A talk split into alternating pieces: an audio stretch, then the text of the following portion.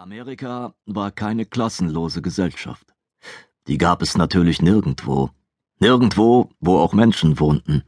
Menschen dachten ebenso hierarchisch wie Werwölfe, fand Lilly. Sie gaben es nur nicht zu. Offiziell waren die Vereinigten Staaten eine Leistungsgesellschaft. Wer Talent hatte, sich anstrengte oder Außergewöhnliches leistete, schaffte es, so hieß es, bis ganz nach oben. Möglicherweise stimmte das auch, wenn man davon ausging, dass Geld gleich Kompetenz war. Doch dieser Meinung war Lilly nicht. Denn diese hübsche Metrik ließ eine weitere Komponente unberücksichtigt, die die Klassenzugehörigkeit mitbestimmte. Schönheit. Eine Frau, die über beides verfügte, dachte sie, als sie den Reißverschluss ihrer Jeans zuzog, wirkte möglicherweise kalt, weil sie sich isoliert fühlte und anderen Frauen mit Argwohn begegnete. Oder sie war eine hochnäsige Zicke.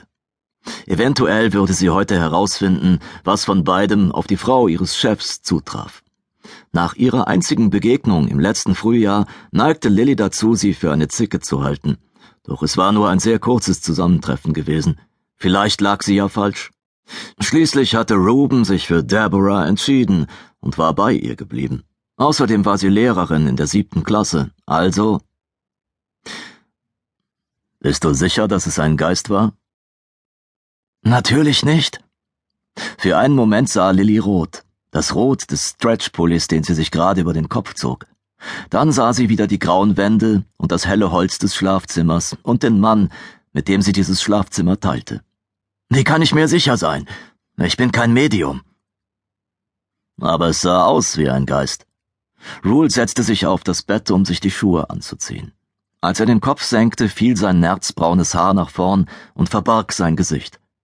Der Termin für den selbst für seine Verhältnisse längst fälligen Haarschnitt hatte schon festgestanden, bevor er vom Unterausschuss aufgefordert worden war, seine Fachexpertise vom letzten März näher zu erläutern, woraufhin er ihn sofort wieder abgesagt hatte. Aus Widerspruchsgeist, nicht aus Zeitmangel. Die Aufforderung kam von einem erzkonservativen Senator, der hoffte, Rule mit unangenehmen Fragen so in Bedrängnis bringen zu können, dass dieser sich zu Aussagen hinreißen ließ, die er dann für seine Zwecke verwenden konnte.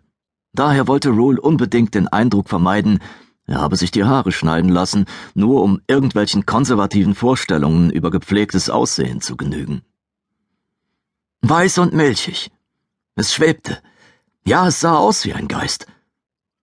Als sie sich an das Mitleid erinnerte, das sie empfunden hatte, schnürte es Lilly die Kehle zu. Das Wesen hatte etwas von ihr gewollt, etwas gebraucht.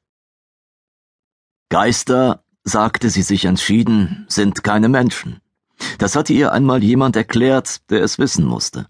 Was immer dieses Stück Ektoplasma gewollt hatte, es war an die falsche geraten. Sie konnte ihm nicht helfen.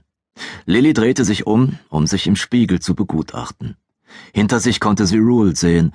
Die alten Sportschuhe, keine Socken, die er gerade zuband, passten zu den abgewetzten Jeans mit dem Loch im Knie und seltsamerweise ebenso zu dem hauchdünnen schwarzen Kaschmirpullover, der vermutlich so viel wie eine Rate für den Toyota, den Lilly endlich abbezahlt hatte, gekostet hatte. Ich weiß, Ruben sagte zwanglos, aber meinst du Jeans sind zu zwanglos?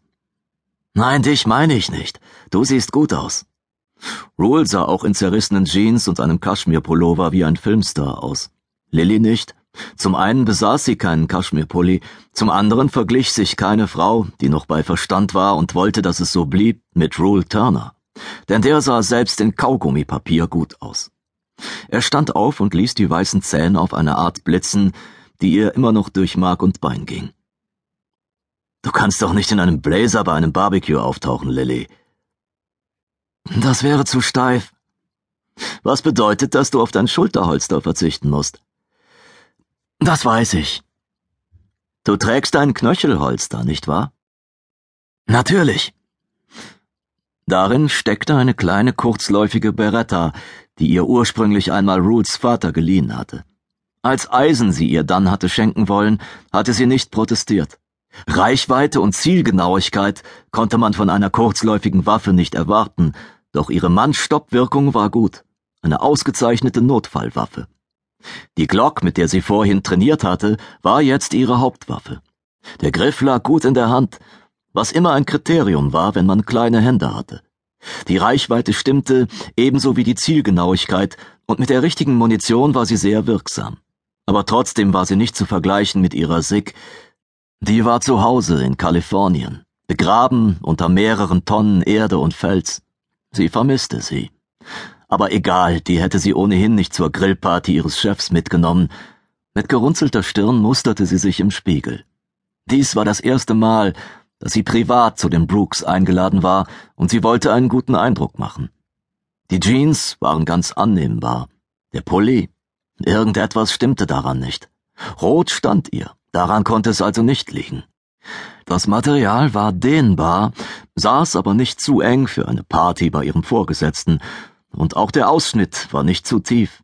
Er zeigte gerade genug Haut, um zu signalisieren, ich bin privat hier, nicht dienstlich aber die Haut sah irgendwie nackt aus. Sie trug das Tolltoy nicht, das war es. Das Tolltoy war ein Talisman, den der Clan ihr überreicht hatte, als sie Rules Auserwählte wurde, als Symbol dafür, dass ihre Dame sie für ihn ausgesucht hatte. Zuerst hatte Lilly geglaubt, die Dame der Lupi sei eine Göttin, nur ein Mythos, nicht real, doch die Dame war so real wie ein Sonnenaufgang oder ein Kinnhaken, und die Lupi beteten sie nicht an, sie dienten ihr. Letzte Woche war die Kette durch einen dummen Zufall gerissen, und jetzt hatte sie Angst, den Talisman zu verlieren. Deswegen hatte sie ihn in San Diego einem Goldschmied gegeben, der mit Metall und mit Erdmagie vertraut war, damit er ihn in einen Ring einfasste. Das Tolltoy selbst hatte keine besonderen magischen Kräfte, aber es war auch nicht neutral. Es hatte irgendetwas. Etwas, das Lilly zu ihrem großen Ärger nicht benennen konnte. Aber was immer es war, es musste mit Achtung behandelt werden. Und zu diesem Pullover fehlte eine Halskette. Sie trat vor ihren Schrank. Lilly mochte es, wenn alles an seinem Platz war. Die Armbänder lagen in dem Silberkästchen auf der Kommode, daneben die Ohrringe in einer Dose aus Acryl. Halsketten hingen im Schrank in diesen Hängedingern. Sie fischte in einer der Taschen des Hängedings. Ein Schießstand ist schon ein komischer Ort, um einen Geist zu sehen, findest du nicht? Sie zog eine doppelreihige Kette aus kleinen schwarzen Perlen heraus. Und da ich bisher noch nie einen gesehen habe und daher nicht weiß, wie einer aussieht, kann ich mich nur auf Hörensagen verlassen. Rule trat hinter sie. Normalerweise sind sie doch an den Ort gebunden, wo sie gestorben sind, oder nicht? So viele Leute, die auf einem Schießstand gestorben sind, wird es wohl nicht geben. Das will ich hoffen, sagte sie trocken. Aber sie können auch an einen Gegenstand statt an einen Ort gebunden sein. Außerdem gibt es Geister, die gegen die Regeln verstoßen, habe ich zumindest gehört. Nachdenklich betrachtete sie die Kette, legte sie dann zurück und nahm stattdessen ein Halsband aus polierten Holzperlen in die Hand. Kannst du das bitte für mich zumachen? Nein, das nicht. Er nahm ihr das Band aus der Hand. Vielleicht ist dein Geist an eine der Waffen auf dem Stand gebunden. Es ist nicht mein Geist. Lilly hatte einen Geist gehabt, oder so etwas ähnliches wie einen Geist, einen Teil ihrer Seele, von einer Lilly, die gestorben war. Einen Teil, zu dem sie monatelang keinen Kontakt gehabt hatte, doch das war jetzt vorbei. Jetzt war sie wieder ein Ganzes. Stirnrunzelnd blickte sie über die Schulter zu Rule. Und ich mag das Halsband. Das Holz sieht wunderbar auf deiner Haut aus. Aber bevor du dich entscheidest, sieh dir das mal an. Sie spürte, wie er ihr leicht mit den Fingern über den Nacken strich, als er ihr etwas Kühles, Metallenes um den Hals legte. Drei Reihen aus feinen Silber- und Kupferketten fielen in einer zarten Pracht hinunter bis zwischen ihre Brüste. Jede Reihe war mit einem weißen Stein besetzt. Die Kette war hinreißend und ausgefallen, und nichts, das sie sich selbst gekauft hätte, nicht nur wegen des zweifellos hohen Preises. Große, schwere Ketten waren nichts für sie. Damit sah sie aus wie ein kleines Mädchen, das Verkleiden spielte. Aber nicht mit dieser. Diese stand ihr. Einen der weißen Steine berührend, wandte sie sich um und hob das Gesicht, um in Augen von der Farbe von Zartbitterschokolade zu schauen. Hab ich einen Anlass vergessen? Sag nicht, du hast unser elf Monate und fünf Tage Jubiläum vergessen. Das brachte sie zum Lächeln. Sie hob sich auf die Zehenspitzen. Er war eigentlich zu groß für sie, doch daran hatte sie sich